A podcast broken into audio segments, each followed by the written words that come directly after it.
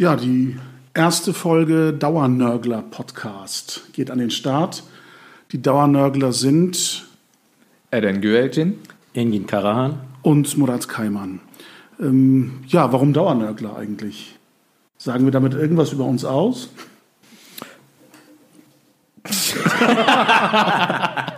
okay.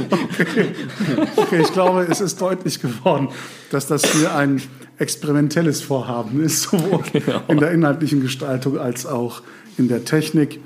Ähm, wir äh, haben uns im Grunde dazu durchgerungen, das, was wir ständig auszusetzen haben, an allem und alles, äh, nicht nur für uns zu behalten, weil wir glauben, dass das Dauernörgeln auch zu einer Tugend werden kann.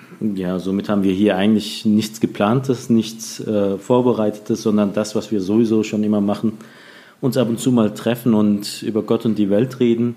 Ähm, lassen wir diesmal einfach die Mikros mitlaufen und schauen mal am Ende, was rauskommt und ähm, stellen das auch einem etwas größeren Publikum zur Verfügung.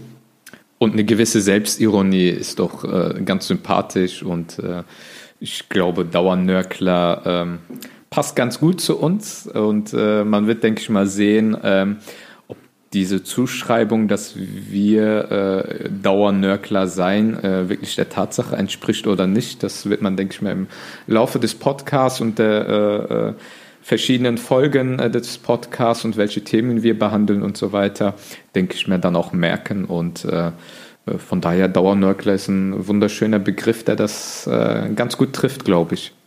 Ja, und ich glaube, es, es wird auch deutlich, dass der Inhalt ähm, dieses Podcast-Projektes nicht ganz davon befreit sein wird, wer wir sind, woher wir kommen, was wir so als Vorschädigungen mitbringen in unseren Gesprächen, jeweils aus unterschiedlichsten Perspektiven. Das heißt, ein wichtiges Thema wird natürlich sein, ähm, wie wir als Muslime in der deutschen Gesellschaft leben. Hm. Vor allem das, was uns ja immer beschäftigt, ähm, sind wir deutsche Muslime? Kann man das so formulieren? Kann man das so sagen? Was bedeutet das? Ähm, und dieses Thema ist ja sehr kontrovers in hm. der Diskussion, auch in der öffentlichen Debatte.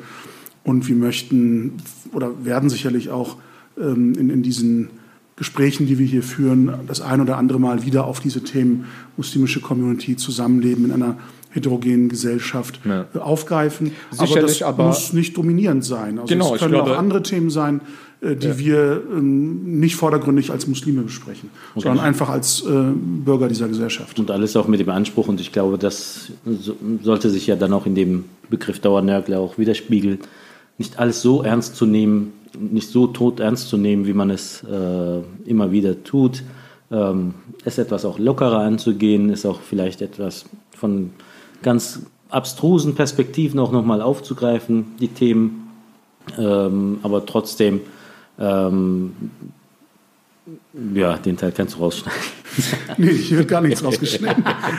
ja. Jede Unbeholfenheit, jeder Selbstzweifel wird hier knallhart festgehalten. Absolut. Dank, ja. Also, Herr Karahan, hier wird keine Zensur betrieben und nicht geschnitten. Hier wird die ja. nackte Wahrheit auch äh, gesendet. Tatsächlich, wir sollten vielleicht uns auch ab und zu beim Namen nennen, damit all diejenigen, die uns noch nicht kennen, so ein bisschen äh, den Stimmen auch die Namen zuordnen genau. können.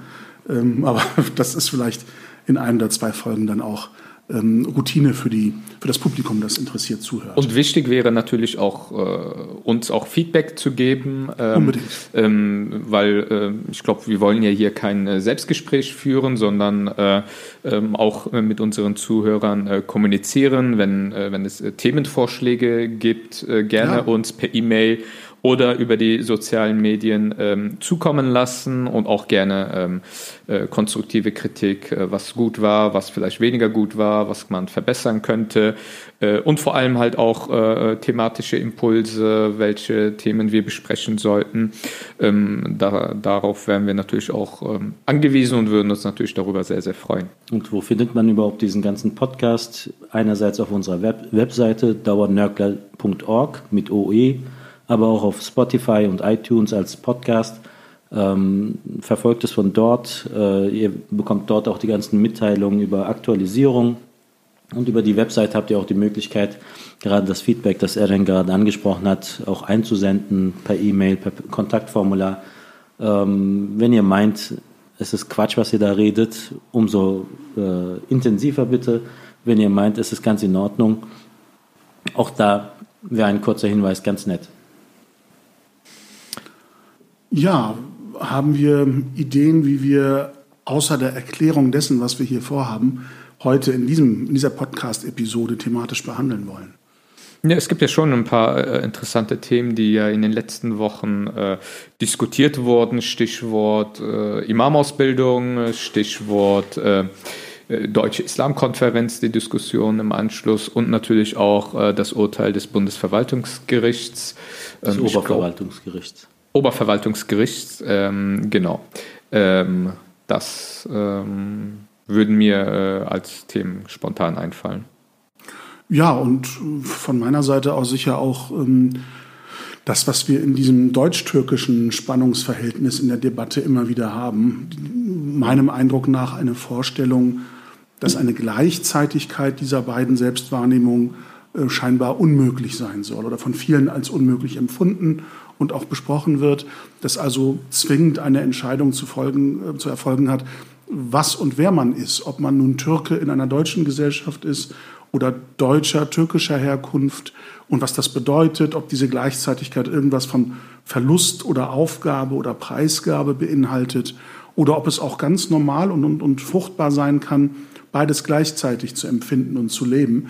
Da scheint es, glaube ich, große Missverständnisse auch in der wechselseitigen öffentlichen Kommunikation zu geben. Man redet im Grunde genommen so aneinander vorbei. Ja, das Gefühl ja. habe ich auch. Zum Beispiel die Erwartungshaltung, dass Veranstaltungen oder Texte in deutscher Sprache zugänglich sein sollen. Wird, wird so aufgefasst, als ob das eine Pflicht wäre. Ja, oder ja. als, als rassistische Hegemonie genau, über die ja. Sprache des Einzelnen, wobei völlig untergeht, dass wir hier eine Öffentlichkeit haben, die auch neugierig ist auf das, was Muslime denken und an ich dieser glaub, Gesellschaft willst, mitzugestalten äh, haben. Auf die Diskussion anspielen, die es ja jüngst äh, im Rahmen äh, dieser Konferenz, äh, die durch die DTIP und die Dianet veranstaltet wurde, gab, wo ähm, einfach auch eine gewisse ähm, ähm, ja, Irritiertheit in der deutschen Öffentlichkeit äh, äh, vorhanden war, dass man einerseits von dieser Konferenz nichts erfahren hat und zweitens, dass auch äh, in die deutschsprachige Öffentlichkeit im Grunde genommen äh, gar nichts kommuniziert wurde. Ja, die Diskussion zeigt ja auch, dass es da ganz unterschiedliche Wahrnehmungen von Normalitäten gibt, also ganz unterschiedliche ähm, Normalitäten, die in den jeweiligen Milieus anscheinend vorherrschen ähm, die sehr selbstreferenziell sind, sehr selbstbezogen mhm. sind, aus sich heraus argumentiert werden und wo diese Perspektive, ähm, wie kommt eigentlich mein Tun an? Äh, was bewege ich mit meinem Tun, mit meinem Handeln? Ähm, wohin führt das auch in der Wahrnehmung des anderen? Äh, eigentlich kaum noch mehr eine Relevanz hat. Also, wobei das nicht nur eine Seite betrifft. Also mhm, diese ja. ähm, auch äh, das Gedanken darüber machen, ähm, wie Kommunikation letztendlich auch äh, funktioniert, äh, dass das, was ich tue, ob ich nun will oder nicht, Teil, auch Teil von Kommunikation ist, ähm, auch, ähm, auch die äh, nicht durchgeführte Kommunikation gehört ja mit, mit dazu und das Nicht-Ansprechen ähm, nicht folgenlos bleibt. Ja, ich, ich glaube, es ist ein Problem, dass äh, auch die inhaltliche Dimension der Debatte beeinflusst, aber über dem Inhalt im, im Grunde schwebt. Und das ist die Frage, zu welchem Publikum spricht man als Organisation? In welche Gesellschaft hinein kommuniziert man? Hm. Von wem will man gehört werden? Und zu was will man sich äußern? Und wem gegenüber will man sich äußern? Will man sich vielleicht erklären, Positionen bestimmen? All das ist, glaube ich, noch nicht wirklich klar herausgearbeitet und ähm, schwebt vielleicht auch immer so nur im Subtext mit und wird nicht mal äh, konkret durchdacht. Denn beispielsweise ein kleines Phänomen, und ich meine das gar nicht ähm, als, als Fundamentalkritik, sondern als Symptom für die Frage dessen, wie man kommuniziert. Weil bei dieser. Konferenz in den Räumlichkeiten des TT-Bundesverbandes gab es Teilnehmer-Namensschilder. Und was mir aufgefallen ist, weil die, die Teilnehmer teilweise ja auch fleißig gepostet haben über diese Konferenz, dass auch diejenigen, die hier in den Verbandsstrukturen in Deutschland offizielle Funktionen übernehmen, also Regionalverbandsvorsitzende mhm. oder gar Mitglieder des Bundesverbandes, bei ihrem Namensschild unten den Zusatz in türkischer Sprache Türkei, also Türkei hatten. Das heißt, auf einer europäischen internationalen Konferenz vertreten sie scheinbar in ihrer Selbstwahrnehmung die Türkei und nicht Deutschland. Betonen aber in der deutschen Öffentlichkeit immer, dass sie eine deutsche Religionsgemeinschaft sind. Und dieser Widerspruch ist, glaube ich, mhm. etwas, was gar nicht böswillig funktioniert, ja, sondern einfach einen inneren Bruch darstellt, der mhm. häufig nicht wahrgenommen wird. Man nimmt also an einer internationalen europäischen Konferenz teil, ähm, übernimmt Funktionen einer muslimischen Gemeinde in Deutschland mhm. mit ganz unterschiedlichen Mitgliedern, nimmt sich aber selbst so wahr, dass man sich den anderen Teilnehmern dieser Konferenz als Vertreter der Türkei mhm. vorstellt. Da haben, da, haben, wir, da haben wir auf der institutionellen Ebene eine Haltung noch konserviert, die auf der äh, individuellen Ebene eigentlich schon längst überwunden ist. Also bei Jugendlichen, wo es schon eine, bei vielen eine Selbstverständlichkeit ist, halt sowohl türkisch als auch deutsch äh, kommunizieren, denken und äh, auch sprechen zu können, ähm, dass dies nicht einfach nur äh, nicht jedes Mal zu einem Identitätskonflikt führt, ist auf der institutionellen Ebene anscheinend immer noch nicht da. Also sobald man Türkisch spricht, äh, rechnet man sich dann auch der Türkei zu und sobald man auf Deutsch kommuniziert, mhm. äh, rechnet man sich äh, als deutsche Religionsgemeinschaft Deutschland zu. Ich sehe da auch gar keine, ähm, auch gar keine doppelte Agenda oder so, sondern dass man da offensichtlich auf der institutionellen Ebene es noch nicht geschafft hat, was das Individuum hinbekommen hat, nämlich diese Selbstverständlichkeit des, äh, der unterschiedlichen Zugänge, der unterschiedlichen Hintergründe auch in ein und derselben äh, Institution auch äh, beizubehalten hm. und in diesen unterschiedlichen Sprachräumen auch ähm, adäquat und äh, gleichberechtigt zu kommunizieren. Da würde ich aber an einem Punkt widersprechen, dass äh, mit der doppelten Agenda äh, mag für äh, viele Menschen äh, in, der, in, den Gemeinden, in der Basis äh, zutreffen, aber ich glaube, auf der Funktionärsebene lasse ich das nicht gelten, dass es da keine doppelte Agenda gäbe. Weil wenn ich mir einfach von, ähm, ähm, zum Beispiel, um das mal an einem Beispiel vielleicht festzumachen, es gab von ganz unterschiedlichen ähm, Seiten diese Kritik, wieso äh, diese Ko Konferenz nicht mit der deutschen Öffentlichkeit auch kommuniziert wird. Äh, und diese Kritik wurde dann ähm, äh, von einigen äh, äh, Akteuren aus der äh, Tür türkeistämmigen Organisation so aufgefasst, als ob die Kommunikation in türkischer Sprache hier als etwas Verdächtiges oder sogar ähm, als etwas Verdächtiges äh, klassifiziert wird oder sogar, dass das äh, unterbunden werden soll. So wurde das ja aufgefasst. Ähm, aber darum geht es ja überhaupt nicht, sondern es geht darum, dass man ähm, hier äh, einfach äh, keine Transparenz auch zeigt, dass man halt auch äh, nicht die Notwendigkeit sieht, aus einem eigenen Interesse in deutscher Sprache diese wichtigen Themen, es geht um die Muslime in Europa etc., oder Imamausbildung, was auch immer, dass man in deutscher Sprache auch kommuniziert, wofür oder welche Konzepte, welche Gedanken haben denn diese Organisationen. Und äh, Stichwort doppelte Agenda. Ähm, bei einigen Akteuren erkenne ich schon diese doppelte Agenda. Wenn ich mir mhm. anschaue, was sie in ähm, äh, türkischen Medien von sich geben, wie sie zum Beispiel über äh, die Deutsche Islamkonferenz reflektieren oder über andere aktuelle Themen in türkischen Medien, im türkischen Fernsehen, in Diskussionsrunden in türkischer Sprache artikulieren. Ähm, diese Gedanken artikulieren sie nicht in deutscher Sprache. Und äh, da sehe ich dann schon eine gewisse, äh, zwei ganz unterschiedliche Facetten.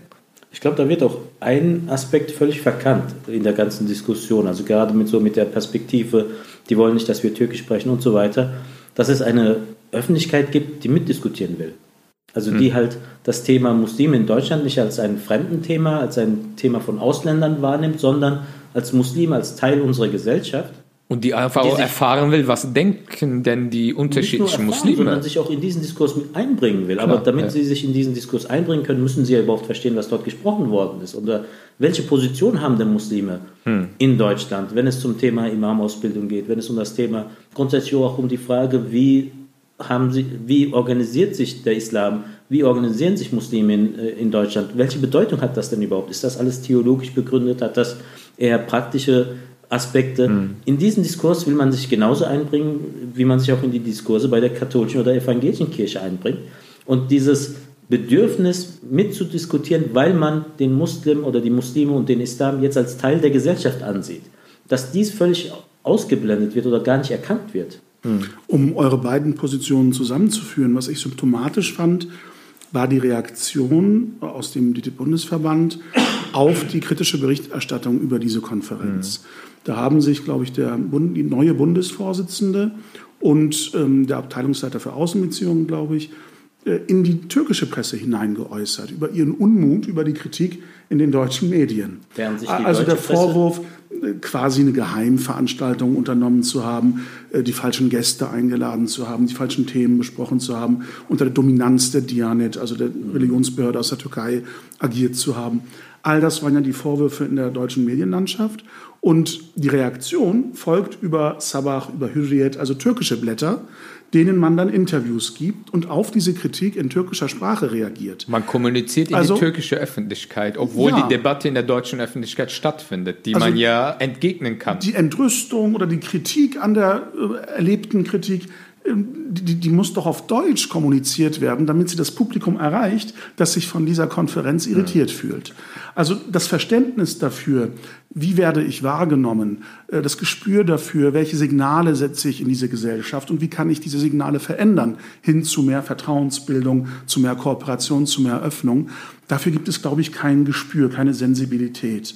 Und ähm, das ähm, befördert zunehmend Missverständnisse, das Reden aneinander vorbei oder auch das ähm, vollständige Nichtkommunizieren über sehr wichtige Themen, mhm. äh, die uns hier voranbringen könnten. Oder hat das nicht auch mit einer gewissen Ohnmacht zu tun, wenn es halt darum geht, äh, in deutscher Sprache zu kommunizieren, in deutscher Sprache die eigenen Positionen darzulegen?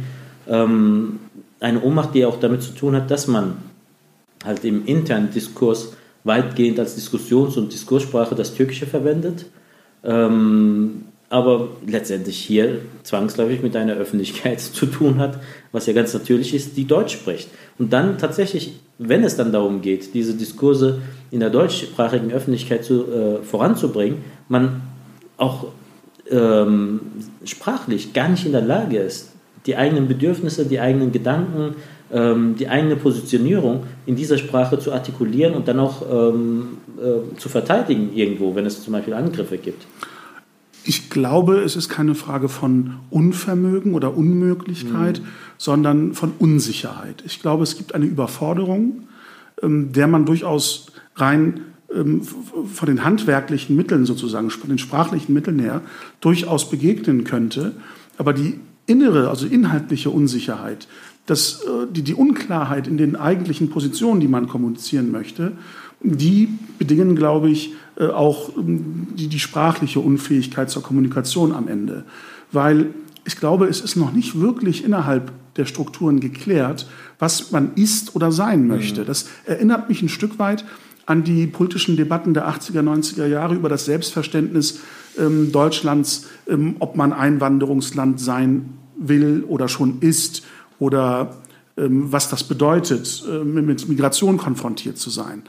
Also die Leugnung bundesrepublikanischer Regierungspolitik über Jahrzehnte hinweg, man sei kein Einwanderungsland, entgegen der Faktizität, dass es doch so ist, ähnelt oder erinnert mich ein bisschen an die jetzige Situation der muslimischen Strukturen in Deutschland, dass sie natürlich unter anderen gesellschaftlichen Bedingungen entstanden sind, ähm, andere Motivationen hatten in ihrer äh, Verbandsarbeit, aber den Wandlungsprozess jetzt in der zweiten, dritten Generation mehr oder weniger äh, nicht wahrhaben wollen oder nicht hinnehmen wollen oder zumindest nicht konstruktiv gestalten wollen, sondern eher das konservieren wollen, was als Selbstverständnis in den Gründungsjahren entstanden war oder mhm. prägend war.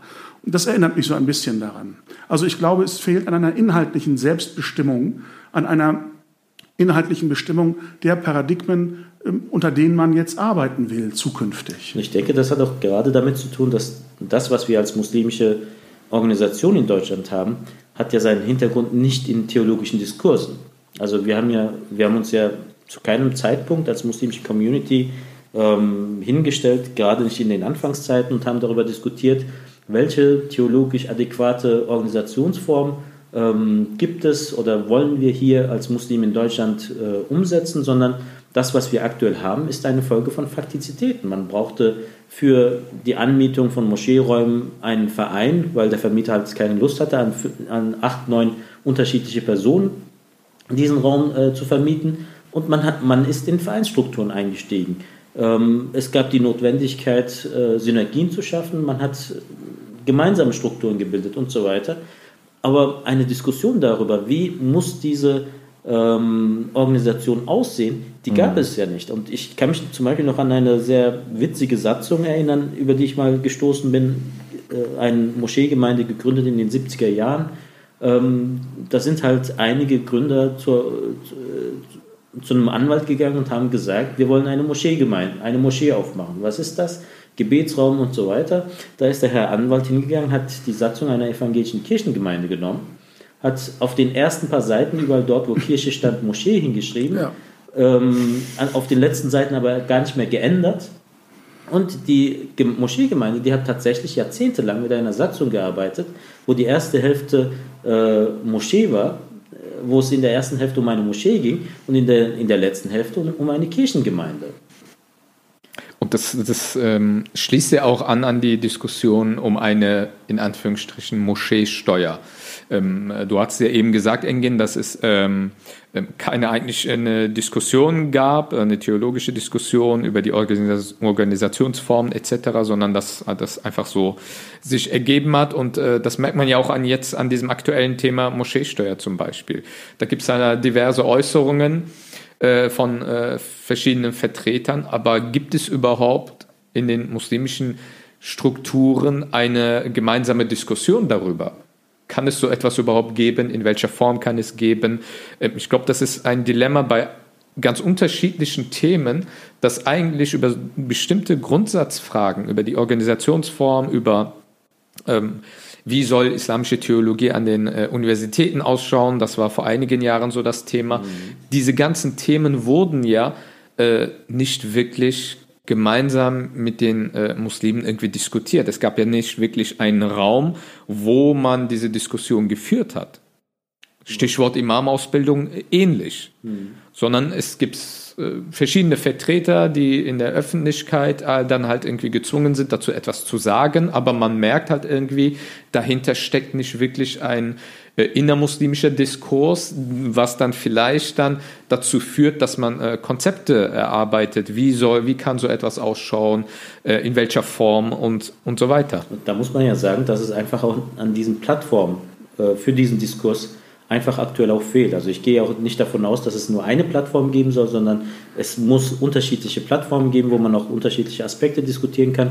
Aber selbst daran fehlt es. Und äh, wir müssen uns irgendwo, glaube ich, auch eingestehen, dass wir als muslimische Community oftmals nur dann äh, in, äh, in Gesamtstärke zusammenkommen können, wenn Nicht-Muslime einladen, wenn Kirchen einladen, wenn der Staat einlädt. Ähm, dass wir dann äh, eine Einheit bilden können beim Auftreten, die uns zum Beispiel untereinander eigentlich so nie vergönnt wird. Also dass wir es nicht schaffen, äh, zusammenzukommen und zu diskutieren. Ähm, und ich denke, da, da ist äh, auch diese, äh, diese Konferenz, die von der, meiner Meinung nach eher von der Dianet als äh, von der DTIP veranstaltet worden ist, ähm, sehr sinnbildlich, wo ja an sich ähm, die Möglichkeit bestand, tatsächlich auch so die muslimische Community abzubilden, in den Diskurs einzubinden und ähm, auch dort Räume des Diskurses zu schaffen. Aber selbst dort war ja auf, die, auf den ganzen Podien die, äh, die hier verorteten Gemeinschaften waren dort nicht vertreten. Nein, also am Ende waren es äh, Staatsbeamte der Türkei aus Ankara, also eben Dianet-Beamte, die äh, den Muslimen in Europa etwas erzählt haben über die zukünftigen Herausforderungen von Muslimen in Europa. Ich glaube, da spielen Faktoren eine Rolle, die ähm, sehr grundlegend sind und auch grundlegende Unterschiede unserer äh, deutschen und europäischen äh, Verständnisse von Zivilgesellschaft hm. und der aktuellen, auch türkischen Wahrnehmung von gesellschaftlicher gesellschaftlichem Handeln oder gesellschaftlicher Anleitung ähm, mit, mit hineinspielen. Was ich damit meine ist, an, an, so Details wird das deutlich. Wenn man zum Beispiel diese 18 Punkte umfassende Abschlusserklärung sich ansieht, mhm. die in, in, deutsche Sprache übersetzt worden ist und dann auf der DTIP-Webseite abrufbar war, endet mit der Unterschriftzeile zur Kenntnisnahme. Das ist, glaube ich, etwas äh, sehr Sinnbildliches für das Denken. Also da unterschreibt keine Person oder keine Institution, kein Gremium, das jetzt einen Konsens in diesen Punkten gefunden hat, sondern da diktiert eine Obrigkeit einen 18-Punkte-Plan oder eine 18-Punkte-Auffassung und schließt mit der, mit, mit der Direktion, mit der Order zur Kenntnisnahme. Also das Publikum, die Angesprochenen, die Teilnehmer, die Öffentlichkeit möge das zur Kenntnis nehmen und im besten Fall umsetzen. Also das ist ein behördliches Denken wie eine behördliche Verfügung, so nach dem Motto äh, zur Kenntnisnahme für die Dienststellen A, B, C und dann zur Akte oder zur Wiedervorlage in zwei Jahren. Und das ist natürlich nicht die Art und Weise, wie Zivilgesellschaft nach europäischem Verständnis funktioniert. Dass man also Fragen des Zusammenlebens diskursiv klärt, in der Kontroverse in, aushandelt, für und wider argumentiert und dann zu einem Konsens kommt. Und das ist, glaube ich, auch einer der grundlegenden Missverständnisse, dass die ständige Kritik an muslimischen Strukturen als etwas äh, verstanden wird, ähm, als etwas Feindseliges, Ablehnendes verstanden wird und nicht als Herausforderung, an einem gesellschaftlichen Diskurs teilzunehmen, sich zu positionieren und Positionen auszuhandeln. Wenn ich immer nur Maximalforderungen stelle, Erwartungen und Forderungen artikuliere, ohne in einem Diskurs Zugeständnisse zu machen und um zu einem gemeinsamen Konsens zu kommen, mhm. auch Zugeständnisse erwarten natürlich, dann kann man nicht in einen Dialog eintreten. Das erinnert mich, ähm, um da so ein bisschen den Bogen zu dem anderen Thema zu schlagen, das wir ganz am Anfang aufgelistet haben, mit ähm, den Gerichtsurteilen zu, zu, zu der mhm. Frage Religionsgemeinschaft. Was, was ich als Reaktion auf diese Urteile und dann auf die Nichtzulassungsbeschwerde und dann die Entscheidung des Bundesverwaltungsgerichts wahrgenommen habe, ist immer diese anklagende Position, wir sind doch eigentlich schon deutsche Religionsgemeinschaft nur der Staat muss das nur noch politisch anerkennen. Und diese Anerkennung wird aus antimuslimischen Motiven vermeintlich verweigert. Damit sagt also, man ja aber auch äh, subtil, es wurde Einfluss auf das Gericht genommen aus politischen Gründen. Ja, Im Grunde genommen kann man das ja auch in dieser Aussage man kann das fast schon so interpretieren. Zuspitzen, mhm. Aber jedenfalls wird darin deutlich äh, ein Verständnis, in dem man sich nicht in einer Diskussion befindet, mhm. wo man Positionen vertreten, argumentativ darlegen muss, sondern wo Fakten nur vom Willen des, der politischen Obrigkeit vermeintlich abhängt. Das ist etwas, was möglicherweise in der Türkei momentan gegenwärtig die politische Landschaft beschreibt. Aber wir können das sicher nicht für die Diskussion hier in Deutschland zitieren. Und auch das zeigt wieder Wahrnehmungsunterschiede oder mhm die, die Selbstwahrnehmung in, in einem äh, System gefangen zu sein, das man inhaltlich nicht beeinflussen kann, in einer Diskussion nicht überzeugen kann, weil es absolute Positionen der Macht gibt, die hm. einem etwas gewähren oder verwehren. Und das finde ich so dramatisch, weil gerade die Frage Religionsgemeinschaft und, und möglicherweise noch der Schritt hinaus öffentlich-rechtliche Körperschaft ja Dinge sind vom Status her, die einen ganz konkreten Bezug zu gesellschaftlichem Leben, zur gesellschaftlichen Gestaltung des Zusammenlebens implizieren. Und das ist, glaube ich, die, die bei den ja, Verbänden nicht verstanden Die werden worden. ja auch nur dann erst relevant, wenn sich diese Gemeinschaft auch tatsächlich der, der Gesellschaft, der Öffentlichkeit auch öffnen will. Also solange die eine Religionsgemeinschaft nur in ihrem stillen Kämmerlein, in ihrem Gebetsraum und so weiter ähm, schalten und walten will, stellt sich auch gar nicht die Frage Anerkennung als Religionsgemeinschaft äh, oder als Körperschaft des öffentlichen Rechts, sondern gerade erst dann, wenn du tatsächlich in Interaktion mit Gesellschaft, mit Staat trittst, auch ähm, Funktionen und Verantwortung übernehmen willst, die halt über deine Moscheeschwelle hinausgehen, wird diese Frage ja relevant. Und ich finde es da zum Beispiel auch sehr ähm, interessant, dass man äh, die eigene Situation ähm, quasi zu, zu, einer singulären Situation erklärt. Also als würde es tatsächlich nur um den Islam, nur um äh, muslimische Gemeinschaften gehen.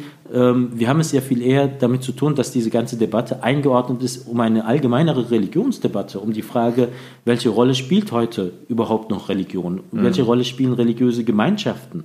Ähm, die ganzen Diskurse, die ganzen Debatten um muslimische Religionsgemeinschaften, davon, sind, davon bleiben ja auch die kirchlichen Gemeinschaften nicht unberührt. Auch dort ähm, hat das eine Relevanz, hat das eine äh, Auswirkung in diese Gemeinschaften hinein. Aber das wird zum Beispiel auf muslimischer Seite in dem gesamten Diskurs gar nicht wahrgenommen, dass man als Teil eines gesamtgesellschaftlichen Diskurses um die Zukunft von Religion in der Gesellschaft, dass man an dieser Diskussion, Gerade an diesem Diskurs mitwirkt. Ja. ja. Ich ähm, glaube, das Grundmissverständnis ähm, wird auch an dem Punkt deutlich, wo man glaubt, das Erreichen eines äh, öffentlich-rechtlichen Körperschaftsstatus sei so etwas wie die ultimative Ziellinie, die man durchschreiten muss, um maximale Anerkennung erreicht zu haben.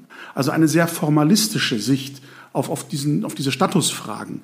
Denn im eigentlichen Sinne, wenn man von diesem äh, Böckenförtschen Diktum ausgeht, mhm. dass der demokratische Staat eben ähm, darauf angewiesen ist, auf die zivilgesellschaftlichen Träger, die Werte, Tugenden generieren, die der Staat zum Erhalt seiner demokratischen Struktur selbst nicht ähm, hervorzubringen in der Lage ist, bedeutet ja im Grunde, der Staat verleiht den Institutionen einen öffentlich-rechtlichen Körperschaftsstatus, von denen er glaubt, dass sie solche Werte für das Gelingen des gesellschaftlichen Zusammenlebens generieren, schaffen können leisten, ja. und möchte, dass dies dann für, für die Dauer, für die Ewigkeit sozusagen gesichert ist. Mhm. Die Existenz dieser Institution und ihr Wirken in die Gesellschaft hinein. Dass sie als so positiv wahrgenommen wird, dass der Staat sie dauerhaft erhalten möchte.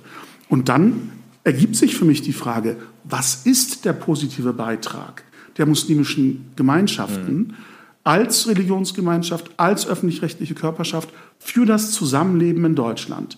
Was setzen Sie als Impuls über die eigenen Mitgliedsgemeinden hinaus in die Gesamtgesellschaft hinein zum Gelingen dieses Zusammenlebens, zum Gelingen dieser Gemeinschaft und Gesellschaft. Haben Sie, haben Sie, überhaupt, diesen, Frage, haben Sie überhaupt diesen Anspruch? Die Frage ist, haben Sie eine solche Intention? Ja. Möchten Sie so wirken? Und wenn ja, wo bemühen Sie sich um eine solche Wirkung? Aber Murat, ich glaube, gerade an dem Punkt kommt, kommt wieder der Aspekt Selbstvergewisserung auf, den du vorhin schon angesprochen hast. Also die Frage, welche Rolle ähm, steht, man, steht man sich eigentlich selbst zu? Also wir haben es hier nicht nur mit einem Diskurs zu tun, der ähm, in der Öffentlichkeit nicht unbedingt geführt wird, sondern äh, was er dann auch schon angesprochen hatte, der innermuslimische Diskurs darüber. Was ist, was, sehen, was, ist, was ist eigentlich für uns die Rolle von muslimischen Gemeinschaften, von muslimischen Religionsgemeinschaften? Welche, Entschuldigung, welche Verantwortung gibt es, äh, haben diese Gemeinschaften für, für die Community? Welche Verantwortung haben sie in der äh, Gesamtgesellschaft? Und ich denke, diese Selbstvergewisserung, an der fehlt es noch, weil es an diesem Diskurs fehlt. Über die Frage, als was nehmen wir uns eigentlich wahr? Und ich denke, ähm, diese Ohnmacht in der, Öffentlich in der Öffentlichkeit, nicht daran teilnehmen zu können an diesem Diskurs, sich da, dort auch nicht äußern zu können, sich eigentlich selbst gar nicht darstellen zu können, mit den eigenen Bedürfnissen, mit den eigenen Herausforderungen und auch den Potenzialen, die man noch in die Gesellschaft einbringen kann, hat sehr viel damit zu tun, dass man diesen innermuslimischen Diskurs auch gar nicht führt. Und die Notwendigkeit darüber, aber, diesen ja. zu führen, der ist, hm. die, die ist so groß wie, wie noch nie, meiner Meinung nach. Aber warum führt man diesen innermuslimischen Diskurs nicht? Oder wenn, andersrum vielleicht auch gefragt, wenn man äh, vielleicht äh, ähm, versucht, Impulse zu setzen, äh, Impulse reinzugeben in die muslimische Community, um vielleicht eine gewisse Diskussion äh, äh, in Gang zu bringen, gibt es ja immer wieder dieselben Reflexe. Ähm, äh, statt mal sich selbstkritisch als muslimische Community ähm, sich mit diesen Fragen auseinanderzusetzen, wenn man das versucht, wird ja ein ähm, sehr schnell reflexhaft auch vorenthalten, ja, aber es gibt so diesen Anti, es gibt so einen äh, immens steigenden antimuslimischen Rassismus, Islamfeindlichkeit oder wie, mit welchem Begriff man das jetzt auch nun umschreibt. Ähm, und äh, äh, es wird quasi schon fast äh, verpönt, dass man sich mit diesen grundsätzlichen Dingen vielleicht inner, innermuslimisch mal auseinandersetzt, weil äh, bis wir da, dazu überhaupt kommen, müssen wir erstmal äh, fünfmal am Tag äh, Islamfeindlichkeit erwähnt haben. Äh, es ist so wie so eine, wie so eine, wie so eine, ähm, wie so ein Ritual geworden. Äh, man redet über irgendein Thema und ähm, äh, Verbandsfunktionär XY oder Vereinsvertreter oder auch Einzelpersonen kommen immer mit Islamfeindlichkeit um die Ecke. Ich will jetzt nicht sagen, es gibt keine Islamfeindlichkeit. Ich meine, wir sind, ja. Natürlich gibt es Islamfeindlichkeit, aber ich kann doch nicht Tag und Nacht nur über dieses Thema sprechen, darf, wenn darf, das eigentliche Thema gerade etwas anderes ist. Ja, wenn wir darüber diskutieren, ähm, ähm, keine Ahnung, Imam-Ausbildung, und dann kommen wir äh, als Reaktion darauf, ja, aber äh, ähm, äh, es gibt in der Gesellschaft so viel Islamfeindlichkeit. Also es ist gar keine Gespräch mehr über diese Themen mehr ja, da möglich. muss ich mir doch auch die Frage stellen, ob ich mir als muslimische Community ähm, von denjenigen, die ich als islamfeindlich bezeichnen würde, ob ich mir jedes Mal von ihnen die Agenda vorsetzen lasse. Also letztendlich mich mhm. dazu ähm, auch ähm, erniedrige, immer nur das zu diskutieren, was sie mir jedes Mal vorsetzen und nicht die eigenen Themen aufzugreifen. Mhm. Und da würde ich sagen, sind wir tatsächlich an einem Punkt, ähm, wo man sagen muss, die Entwicklung der muslimischen äh, Organisationslandschaft war eine Riesenherausforderung. Also die an, gerade auch wenn man sich anschaut, wie, wie das Ganze angefangen hat, mhm. mit ähm, null Unterstützung von staatlicher Seite. Also da, äh, als in den 60er, 70er Jahren die ersten äh, Moscheegemeinden sich gebildet haben, da haben sich weder Deutschland noch die Türkei darum gekümmert, was mit, die, was mit, der religiösen, äh, was mit den religiösen Bedürfnissen der damaligen Gastarbeiter sein soll, ob es da überhaupt Bedürfnisse gibt, wie, wie das gelöst werden kann. Da haben sich Laien tatsächlich hingesetzt und das erste Mal versucht, ähm, ohne irgendeine Anleitung auch von, ähm, von gelehrten Seite, von theologischer Seite, die konkreten Bedürfnisse abzudecken. Und dass in dem Kontext sehr vieles als Provisorium entstanden ist, hm. sehr vieles auch nicht gut durch, durchdacht gewesen ist, jetzt in der Rückschau. Das kann man denen ja überhaupt gar nicht verübeln. Nein, absolut. Aber ich meine, das waren Pioniere, die haben äh, ne, wichtige Institutionen geschaffen. Absolut. Auch, was man, was man ihnen auch, äh, wo man auch sagen muss, ohne sie hätte es überhaupt diese ähm, diese Landschaft, die wir aktuell haben, nicht gegeben. Aber wir sind mittlerweile an einem, an einem Punkt, wo wir auch uns fragen müssen, ähm, wie soll eigentlich diese, äh, diese Landschaft der muslimisch-religiösen ähm, Anbieter, wie soll die in 20 Jahren, wie soll die in 30 Jahren für unsere Kinder und Enkelkinder aussehen? In welchen Punkten ich euch zustimme, das, was, was er dann Du kannst auch gerne hat. widersprechen. Ähm, ja, wenn, wenn äh, meine Überzeugung in eine andere Richtung geht, tue ich das gerne. Aber an dem Punkt muss ich zustimmen, hm. leider. äh, oder grund grundsätzlich, natürlich ist es so, äh, dass ähm, die Debatte um das Zusammenleben in einer diversen Gesellschaft nicht auf Antworten der Muslime warten kann, bis das Thema Islamfeindlichkeit erschöpfend behandelt worden ist oder bis endgültige, fruchtbare Antworten auf das Problem Islamfeindlichkeit gefunden ist. Das ist ein Thema, äh, das uns äh, noch über Generationen hinweg beschäftigen wird, weil natürlich in einer Gesellschaft, wo es auch um das Aushandeln von Teilhabe, von Ressourcen geht, ähm, es immer wieder Tendenzen geben wird, Gruppen auszuschließen, indem man Unterschiedlichkeiten adressiert. Ähm, das ist ein ganz allgemeines äh, hm. soziales und soziologisches Problem und ein, ein Thema, das uns nicht davon abhalten kann oder das die Muslime nicht davon abhalten darf, eigene Antworten auf die Herausforderungen des Zusammenlebens zu finden. Also man kann diese Frage oder diese Diskussion um das Zusammenleben nicht delegieren, bis andere Themen, die man ebenso wichtig findet, geklärt sind. Also hm. die, die, diese ähm, Ausschließlichkeit oder diese Reihenfolge in der Beantwortung gesellschaftlicher Fragen ist, ist, glaube ich, eine Illusion oder möglicherweise auch ein Vorwand, um sich der Herausforderung bestimmter Fragen nicht zu stellen. Ähm, was, was ich auch wichtig finde, ist, ja, wir haben hier eine erste Generation, das waren unsere Elterngeneration, ähm, die ähm, schier Unvorstellbares erreicht haben, wenn man ihren Bildungshintergrund, äh, ihre rechtliche oder gesellschaftliche äh, Vorprägung und Ausbildung sich ansieht. Ähm, die, die haben ein, ein, eine enorme Leistung, wie ihr es beschrieben habt, an den Tag gelegt in, in der äh, Konstituierung dieser Gemeinden, in der Erschaffung dieser Gemeinden, in der Errichtung von Gebäuden aus im Grunde nichts aus Mitteln einer Arbeiterschaft, mhm. die sich eigentlich ähm, gerade selbst ähm, genug war.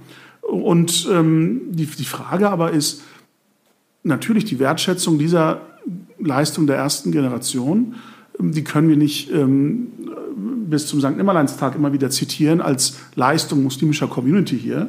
Die, die Frage ist, was ist der Beitrag und die Leistung der zweiten Generation, der dritten Generation? Was wird, was wird die Herausforderung der vierten Generation sein, um das Zusammenleben hier zu gestalten? Und an dem Punkt gibt es, glaube ich, aktuell eine Ungewissheit, weil es unterschiedliche Vorstellungen darüber äh, gibt, was Aufgabe und Priorität der nachfolgenden Generation sein soll. Wie du vorhin zitiert hast, äh, möglicherweise doch unterschiedliche Agenten, möglicherweise doch unterschiedliche Vorstellungen darüber, mhm. was auch vielleicht die großen äh, Abwehrreflexe gegen unser Narrativ des deutschen Muslim erklären kann.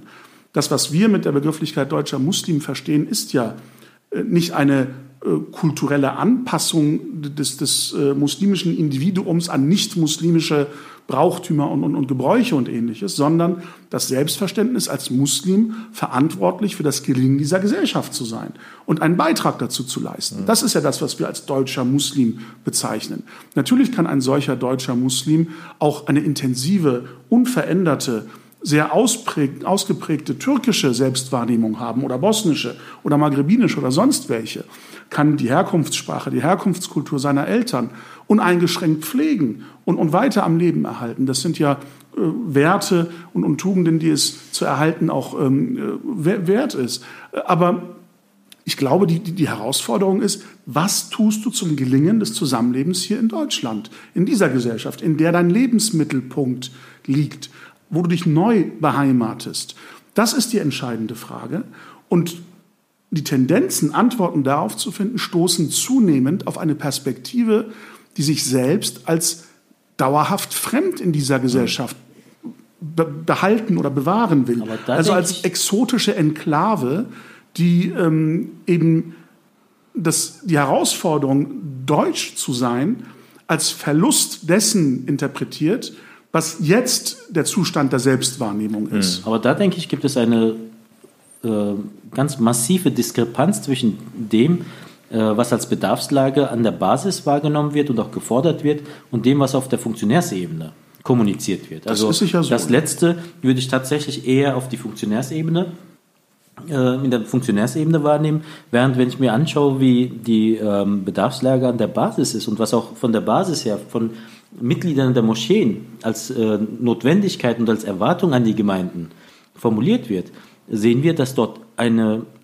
viel stärkere Forderung nach einer Verankerung in der, in der hiesigen Zivilgesellschaft, einer Aufgabenwahrnehmung, die halt weit über das hinausgeht, als nur einen Gebetsraum zu betreiben und einen Imam zur Verfügung zu stellen.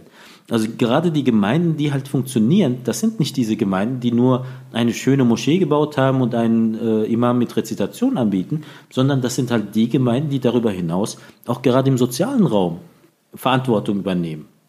Und da habe ich den Eindruck, äh, und das war schon, das ist nicht, nichts Neues, das war schon in den 90er Jahren so. Also wo meine Laufbahn quasi in der Verbandslandschaft angefangen hat, wo ich in der Gemeinde, auf, auf der Gemeindeebene ähm, angefangen habe, auch äh, Funktionen zu übernehmen. Da, da gehört es zur Selbstverständlichkeit, dass man von der, äh, von der Gemeinde, aus, von den Mitgliedern, aber auch von Nichtmitgliedern, die halt einfach nur das Freitagsgebet und andere Aktivitäten der Moschee aufgesucht haben, auch an, ganz viele Anfragen gekommen sind. Hinsichtlich zum Beispiel der Frage, wie sieht es denn aus mit Kindergärten, wie sieht es denn aus mit hier soziale Arbeit vor Ort, müssten wir da nicht auch eine Rolle spielen? Auch diese, dieser Aspekt, dass zum Beispiel in den 90er Jahren Nachhilfeunterrichte und so weiter vermehrt angefangen haben, auch in Moscheen äh, an, angeboten zu werden, war ein, äh, eine Befriedigung einer konkreten Nachfrage. Hm. Die Eltern wurden sich bewusst, okay, wir kehren halt nicht zurück, unsere Kinder werden hier die Schule weitermachen und ähm, die sollen aber nicht so enden wie wir, die sollen eine bessere Karrierelaufbahn haben. Also wo finde ich Unterstützung hm. für diese Kinder? Und ich, ich habe den Eindruck, dass es da auf der Funktionärsebene mittlerweile eine ähm, Überforderung gibt, diese Ansprüche und diese Nachfrage auch ähm, adäquat zu ents entsprechen, weil einfach die Notwendigkeit, dann zum Beispiel viel konzeptorientierter zu arbeiten, planerisch auch besser äh, voranzugehen, auch sich eher bewusst zu sein, ja, wenn ich einen Kindergarten aufmache, was sind denn da überhaupt meine Prinzipien? Oder wenn ich Jugendarbeit mache, die auch öffentlich wahrnehmbar ist, die auch in den Stadtjugendring hineingeht. Wie sieht es denn da mit den Prinzipien der Jugendarbeit aus? Wie gehe wie geh ich mit Offenheit um? Wie gehe wie geh ich mit dem Überwältigungsverbot um? Und solche Sachen, dass es da eine Überforderung gibt, die, ähm, und das ist mein Eindruck, diese Funktionsträger dazu verleitet, in diese Identitätsfalle zu tappen. So quasi aus der Not heraus, weil einfach ansonsten keine Sprechfähigkeit da ist. Der Rückzug ins Bekannte sozusagen. Genau. Und ja. das stellt die Moscheegemeinden dann äh, vor die Diskrepanz, dass einerseits eine Erwartung der Basis da ist, mehr zu sein als nur Gebetsraum, nämlich Religionsgemeinschaft mit Verantwortung im sozialen Bereich, auch im kulturellen Bereich und so weiter. Aber der Antwort darauf auf der Funktionärsebene, die immer mehr in den, äh, die immer mehr die Gemeinden zu reinen ähm, religiösen Dienstleistern verkommen lässt, die halt ähm, Raum anbieten, Möglichkeit zum Spenden anbieten, aber darüber hinausgehend keine gesellschaftliche Rele Relevanz mehr beanspruchen. Ja, ich, ich glaube, die äh, Probleme sind so komplex und, und so vielfältig, dass ähm, es auch dringend eben einer Professionalisierung der Verbandsarbeit bedarf. Die Antworten auf Fragen finden muss, die nicht mehr nur damit zu tun haben, wie verwalte ich Moscheevereine, sondern wie stelle ich mich der Herausforderung, zivilgesellschaftlicher Akteur mhm. zu sein. Und in diese Rolle äh, hineingewachsen sehe ich keine Struktur momentan, mhm. keinen Verband. Ich will das gar nicht despektierlich formulieren oder böswillig verstanden wissen. Es ist einfach nur die, die faktische Lage, die man beobachtet wenn man, um nochmal auf äh, die Gerichtsverfahren zurückzukommen, wenn man ansieht, dass allein schon der kritische Punkt, ob man eben eine Lehrautorität hat ähm, in der Gemeinschaft, bereits im ersten Verfahren vor dem OVG Münster im Grunde ein, ein sehr unbeholfenes Agieren an den Tag gelegt hat. Die, die Problematik wird jetzt quasi im, im, im Rückspiel in, in, der zweiten Auflage der gleichen Diskussion ja. gravierender werden, wenn nämlich das OVG durch die Anweisung des Bundesverwaltungsgerichts sozusagen, durch die Zurückweisung, dazu berufen sein wird, der tatsächlichen Frage nachzugehen, ob die Dachverbände bis hinein in die Gemeinden Gemeinde, Ort, bis zum ja. einzelnen Mitglied hinein, äh, religiöse Wahrheiten formuliert, die zu, an denen sich zumindest das einzelne Mitglied orientiert. Eine zwingende Verbindlichkeit ist da nicht gefordert, mhm. nach dem äh, Prinzip, wenn ich jetzt äh, entscheide, dieses oder jenes ist als richtig oder falsch wahrzunehmen im religiösen Sinne, muss das Mitglied dem nicht zwingend folgen. Aber es muss eine zumindest regelmäßige Betätigung einer solchen Lehrautorität geben, die orientierend und prägend auf die Gemeinden wirkt. Und ich glaube, das wird schwierig werden. Mhm. Ähm, denn beide Kläger, Islamrat und ZMD, beschreiben sich ja als Dachverbände von Dachverbänden. Also dieses organisatorische Band, das in der Rechtsprechung gefordert wird, vom Dachverband bis hinein in die unterste Gemeinde. Dieses Band, dieser Faden wird in der nächsten Stufe Dachverband, also nicht nur Dachverband zu sein, sondern ein Dachverband von Dachverbänden zu sein, noch dünner, wenn es um die Frage geht, hat denn dieser Dachverband von Dachverbänden Einfluss in hm. diesen orientierenden, wesentlichen, identitätsstiftenden, religiösen Fragen auf das einzelne Mitglied. Deshalb glaube ich, hat man sich da nicht wirklich einen Gefallen getan, diese Frage nochmal und intensiver und dann eben abschließend einer mhm. Klärung zuzuführen. Äh, möglicherweise noch mit dem Umweg bis zum Bundesverfassungsgericht, wenn eine der Parteien jetzt mit der zweiten Entscheidung dann auch nicht äh, zufrieden sein wird, egal wie sie inhaltlich ausfällt. Ähm, das wird eine schwierige Frage sein. Und dann auch die daran anknüpfende Frage, damit ist, der, ähm, ist sozusagen der Prüfweg ja noch nicht abgeschlossen für das Gericht, die Frage der Rechtstreue und der Verfassungstreue, dass man also einen Status für sich reklamiert, der zwingend voraussetzt, dass man die Werte und Grundlagen der Rechtsordnung, der man sozusagen in diesem neuen Status beitritt, auch für sich als verbindlich und Dritten gegenüber als schützenswert und, und zu, wahren, äh, zu wahren pflegt. All diese Fragen werden, glaube ich, ganz intensive tatsächliche Zustände der Verbände und der muslimischen Selbstorganisation unter die Lupe nehmen. Ähm, wobei ich nicht weiß, ob man sich einen Gefallen tut, das tatsächlich so dezidiert, so im Detail beleuchtet zu wissen. Denn dafür ist einfach die Struktur, so wie ich sie kennengelernt habe, zu unverbindlich, zu lose. Mhm. Dass viele Gemeinden im Grunde zwar einen Anschluss in den Dachverbänden gefunden haben, mhm. was die Frage der öffentlichen Vertretung, der Repräsentanz anbelangt. Da hat man also Aufgaben delegiert, die einen selbst vor Ort vielleicht überfordern. Aber in den Fragen religiöser Wahrheiten, der Religionspraxis, gibt es, glaube ich, ähm, nicht diese wesentliche Prägung, die, und diesem Umstand ist, die gefordert ist. Diesem um, die, dieser Umstand ist ja Ihnen selbst auch bekannt. Also wenn ich mir anschaue, die ganzen Prozesse um Einheit der Muslime, ob das jetzt ähm, die Schuren sind, die gebildet worden sind vor über zehn Jahren, aber auch, der, auch dieser Prozess, der ähm, zum KRM geführt hat? Wieder auch vor fast 15 Jahren äh, angefangen hat in Seevetal und dann tatsächlich auch zur Gründung vom KRM geführt hat. Da gab es einen, eine Selbstverständlichkeit, ähm, die auch ausgesprochen worden ist, nämlich, dass das Ganze eigentlich nur Sinn, Sinn macht, wenn die bestehenden Verbände am Ende auch bereit sind, Kompetenzen abzutreten.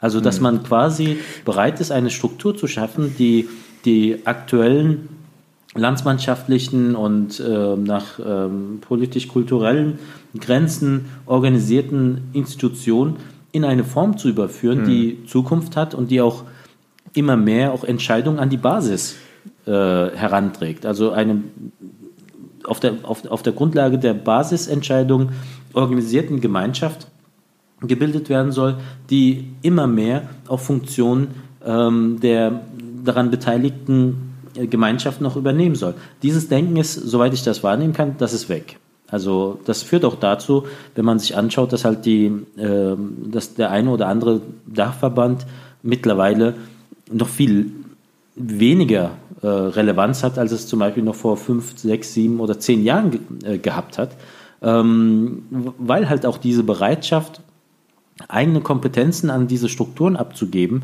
ähm, nicht mal im Ansatz mehr da ist. So. Und ähm, man sich eher auf dieses jeweils eigene kulturelle Gemeinsame immer mehr zurückzieht und ähm, das andere Gemeinsame, nämlich gemeinsam Muslim in Deutschland zu sein, dass dieser Aspekt immer weniger Relevanz hat. Stichwort Reethnisierung. Ja, zum Beispiel. Mhm. Es ist ja, war ja von Anfang an ein äh, Dilemma oder besser gesagt nie wirklich ernst gemeint. Äh, Koordinationsrat der Muslime äh, war halt, äh, klang halt sehr gut für den Briefkopf und äh, zu mehr hat es auch nicht gedient. Also es, es ging von Anfang an eigentlich nur darum, zu simulieren, man ha habe jetzt einen zentralen Ansprechpartner für naja, den Staat. Für, naja, ich habe das schon ganz, ganz ernst gemeint. Äh, das kann sein, aber de, de facto gab es ja nie ein äh, KRM-Büro, kein mhm. äh, KRM- äh, ähm, ähm, Headquarter oder ein Büro in Berlin mit Personal, was wirklich diese Arbeit auch wirklich ernsthaft ähm, ähm, hätte führen können. Und äh, wir sind heute an einem Punkt angekommen, wo, äh, glaube ich, auch vielen Muslimen gar nicht mehr bekannt ist, äh, was ist eigentlich der KRM.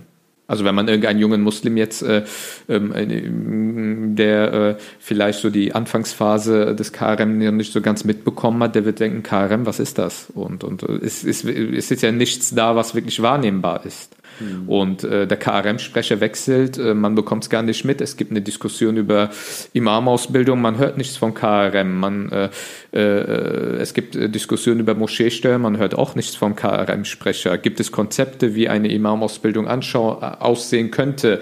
Äh, was für Vorstellungen gibt es? Weil immerhin, ich glaube, über 2500 Gemeinden sind ja so gesehen unter dem KRM-Dach quasi äh, organisiert und äh, man hört nichts. Ja, und am Ende, ähm, am Ende kostet das ja die eigene Relevanz.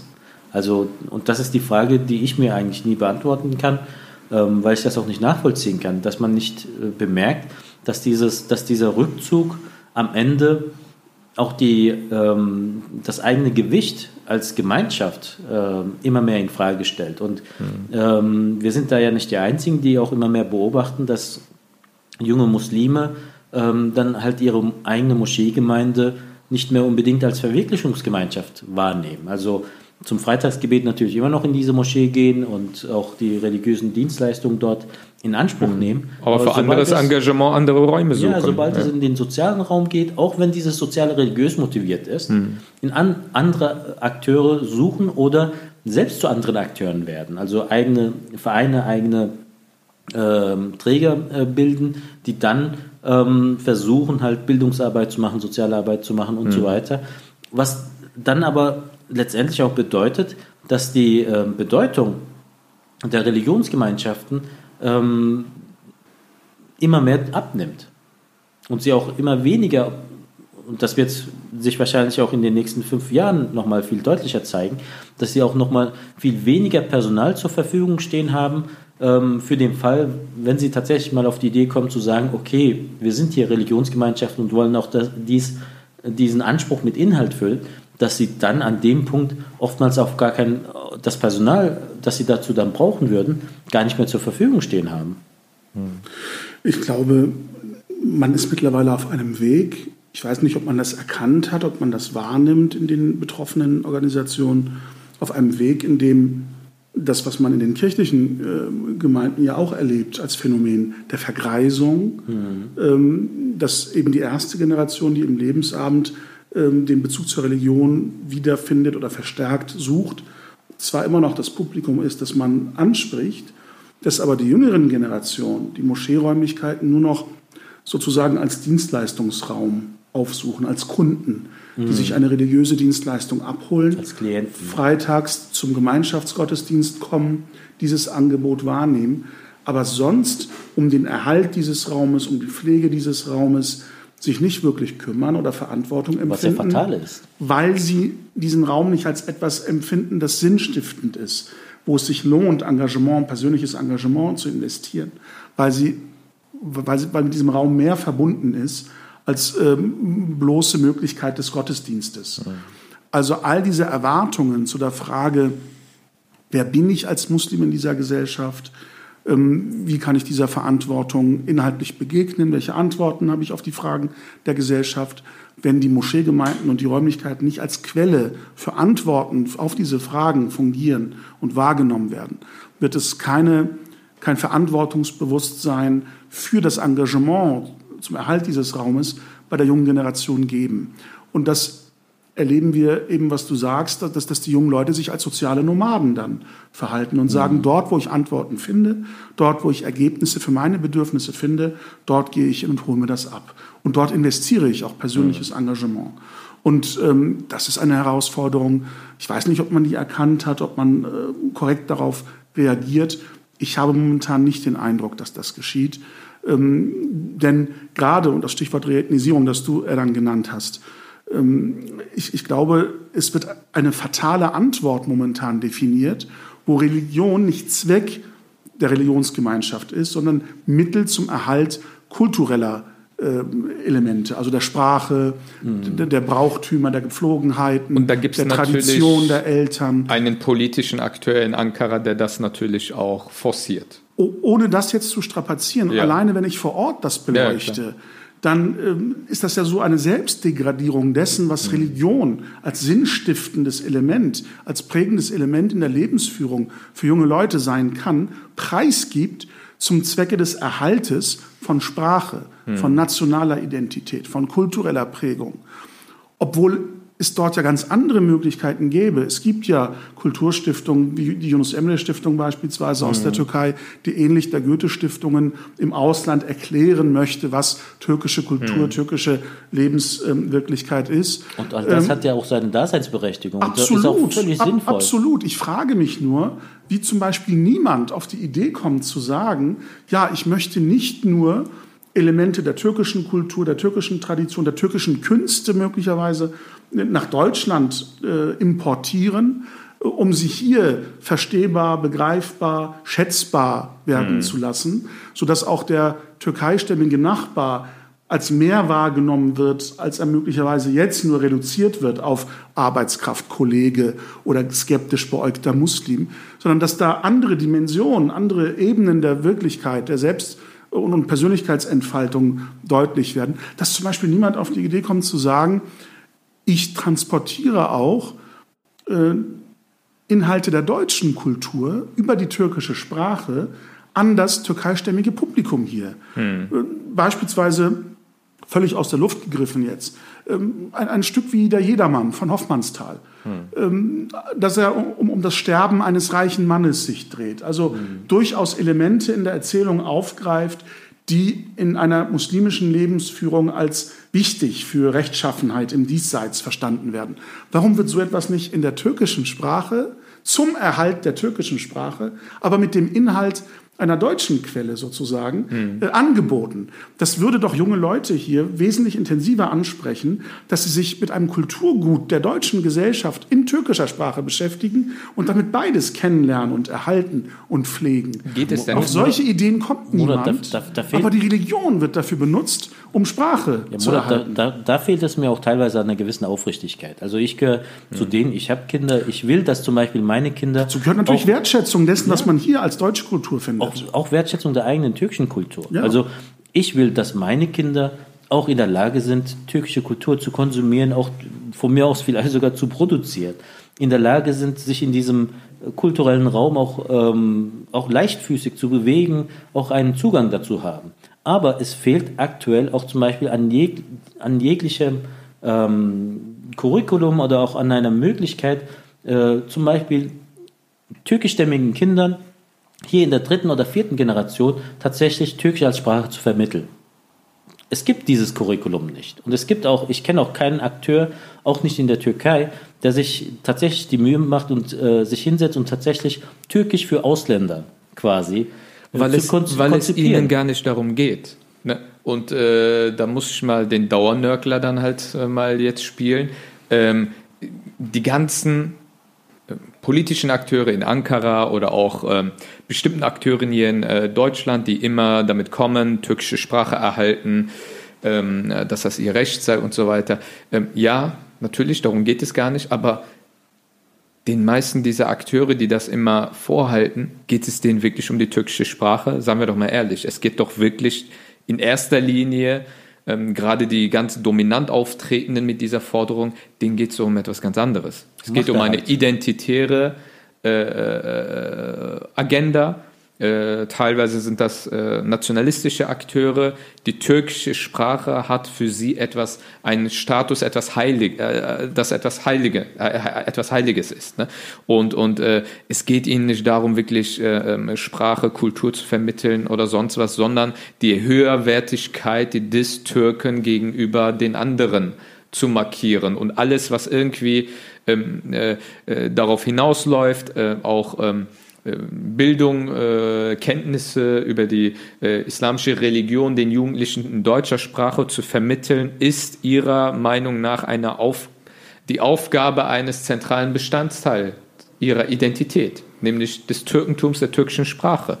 Und ich glaube, es geht gar nicht wirklich um Sprache, Kultur oder wie Murat jetzt mit diesem Beispiel kam, äh, dass du deutsche äh, Literatur in türkischer Sprache, Literatur gut in türkischer Sprache vermittelst und damit ähm, äh, zwei Fliegen mit einer Klappe. Ähm, ich glaube, darum geht es doch gar nicht, den ähm, bestimmten identitären äh, Politikern. Ja, was ist denn dann die praktische Folge? Wenn wir dann tatsächlich auch in den Religionsunterricht in der Moschee schauen, hm. haben wir dort eine ganze Menge Kinder sitzen, die nicht in der Lage sind, oft in türkischer Sprache Religion zu erfahren weil ihnen einfach auch dieser Sprachschatz fehlt. Ich hm. sehe das bei sehr vielen Freunden. Meine Kinder sind in diesen Religionsunterricht gegangen, die gehörten noch zu denen, die ähm, Gott sei Dank einigermaßen gut Türkisch konnten, aber viele ihrer Mitschüler dort waren nicht in der Lage, selbst das rudimentäre Einmaleins des Religionsunterrichtes tatsächlich in türkischer Sprache zu konsumieren. Hm. Ähnliches erleben wir auch, wenn Jugendliche zu den Freitagsgebeten gehen. Letzte Woche ähm, als diese Konferenz äh, stattgefunden hat, äh, hat man ja auch noch, äh, wir, waren dann, wir waren dann ja auch zum Beten in der TTIP Zentralmoschee. Ähm, ich hatte mal meinen Sohn auch mit dabei und an diesem Freitag hat man dann tatsächlich auch noch auf die deutsche Übersetzung verzichtet, weil der Dianet-Präsident die äh, Freitagspredigt halten musste. Und mein Sohn, mein Sohn meinte dann, ja, der Alte war doch viel besser, bei dem den hat man wenigstens noch einigermaßen verstanden, wenn er versucht hat, Deutsch zu predigen. Das öffnet jetzt die Tür zu einem sehr weiten Feld, das wir genau. ähm, nach einem einstündigen Gespräch, ich schaue gerade auf die Uhr, ähm, vielleicht nicht mehr erschöpfend äh, behandeln können heute, in dieser Episode zumindest. Ähm, und wir hatten uns ja selbst so die Maßgabe ähm, vorgegeben, äh, etwa eine Stunde äh, jeweils pro Episode zu äh, nörgeln.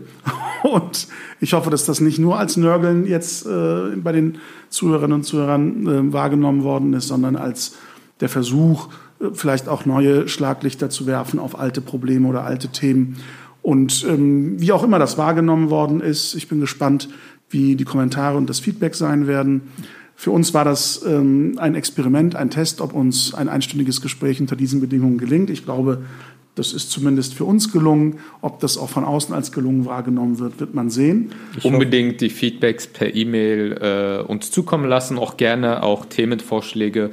Über ähm, was wir nörgeln sollen. Über was wir diskutieren sollen äh, und womit wir uns vielleicht äh, äh mit Themen, auf die wir nicht kommen, irgendwie ähm, auseinandersetzen äh, sollten, ähm, sind die natürlich sehr, sehr gerne willkommen. Wir hoffen, dass wir euch zumindest diese eine Stunde lang auch an, äh, an den Lautsprechern halten konnten, dass wir äh, diese Stunde auch äh, interessant genug gestalten konnten, damit ihr auch Appetit für die nächsten Folgen find, äh, findet ähm, und uns auch weiterhin als Zuhörer und auch als Mitdiskutanten in den Kommentaren und in, in eurem Feedback erhalten bleibt.